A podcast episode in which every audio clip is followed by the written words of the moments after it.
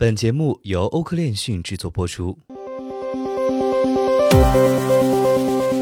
嗨，大家好，每天给大家带来最新链讯后，同大家解读最新的新闻热点，与未来同行。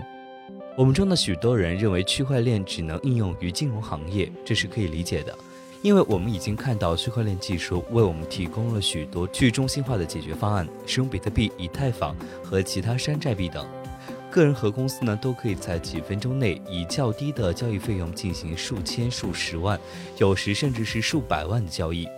区块链是教育、数字实体、游戏、房地产、医疗保健等不同领域的游戏规则改变者。但今天我们需要研究区块链及其为农业领域带来的精彩解决方案。那么，什么是农业中的区块链呢？区块链技术又是如何解决农业领域的各种挑战呢？在今天的新闻热点中，我们就同大家聊一聊这方面的事情。不过在此之前，我们首先来关注一下几条新闻快讯。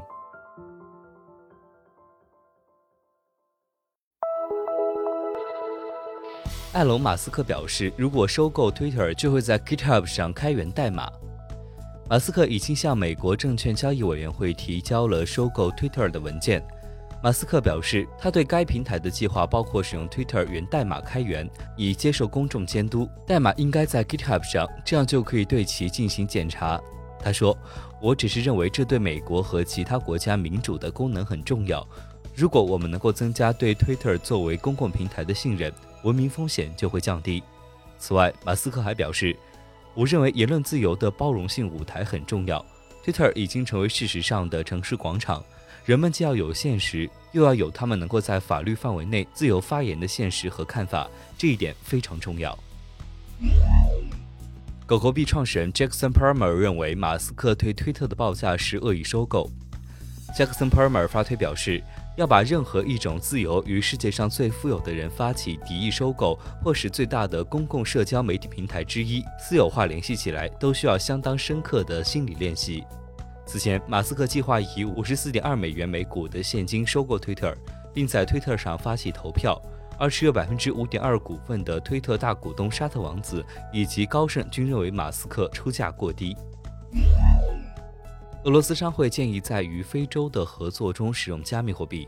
在致俄罗斯总理的一封信中，俄罗斯工商会会长谢尔盖·卡蒂林提出了一系列促进与非洲国家经济关系的建议。该会长表示，应该建议财政部与中央银行一起确保与非洲国家就共同结算和支付中使用国家货币和加密货币达成政府间协议。这位官员呼吁联邦政府建立一个新的进出口银行和一个信托基金，负责支持中小企业对非洲的出动。他还希望工业和贸易部以及经济发展部在非洲国家建立贸易代表团和自由贸易区，以最大的潜力扩大关系。接下来，我们来看一下今日的新闻热点。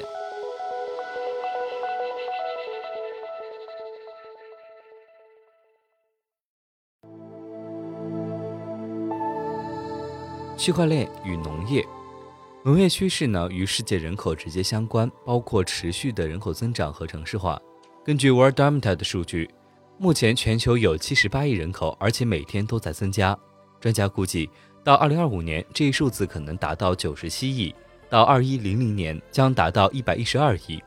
随着人口的不断增长，很明显，全世界的粮食需求将大幅增加。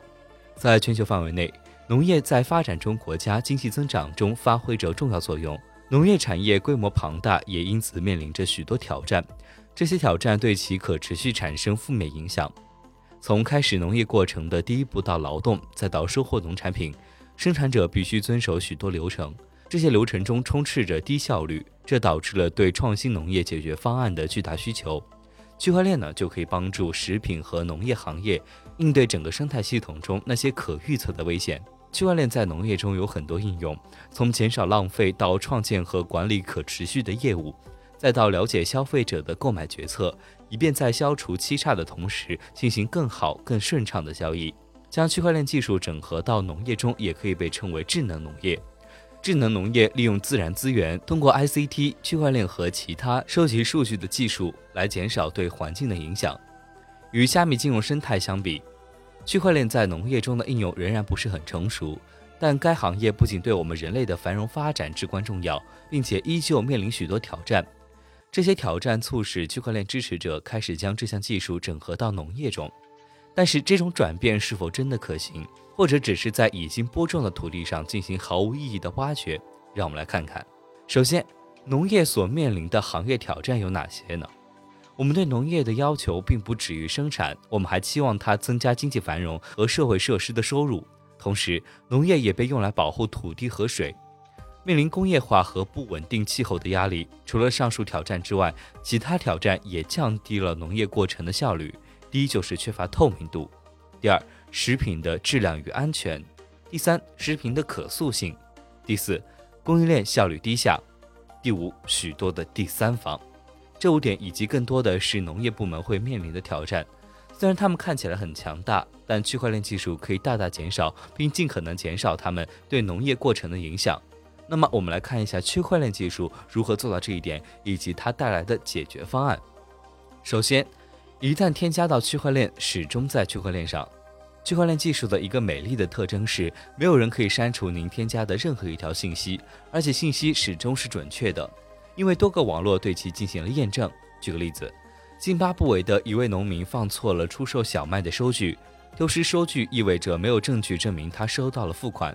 但是使用区块链，他的手机上总会有一张电子收据。第二，区块链增加了透明度和信任度。大多数企业习惯于从第三方寻求所需的服务，但区块链技术正在通过密码学、强制身份验证等方式改变这一点。所有这些都是为了确保网络参与者之间的信任。当消费者清楚地知道食品过程和食品供应方式等，他们就可以更信任零售商和农民。这些信息可以通过基于区块链的应用程序进行访问。其次就是没有第三方。区块链的去中心化是它能够在金融生态系统中如此受欢迎的原因。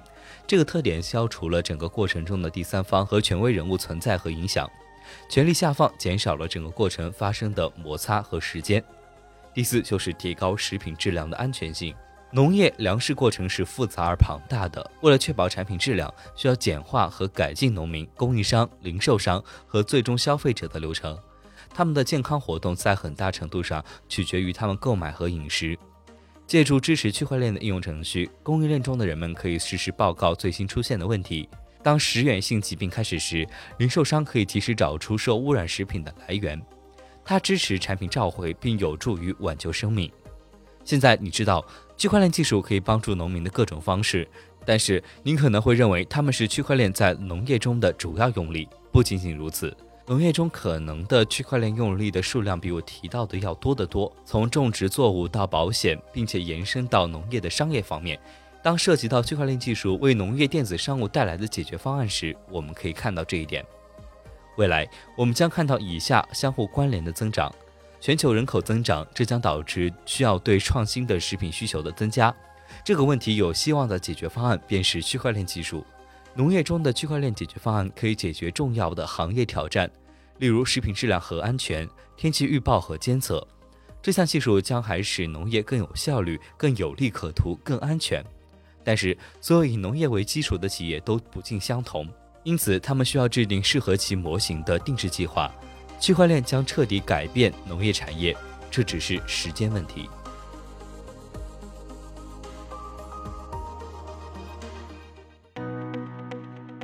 本期节目就到这里。如果您想了解更多关于区块链行业资讯，可以在微博、Twitter、Telegram 及欧科链讯官网上找到我们。明晚六点半再见。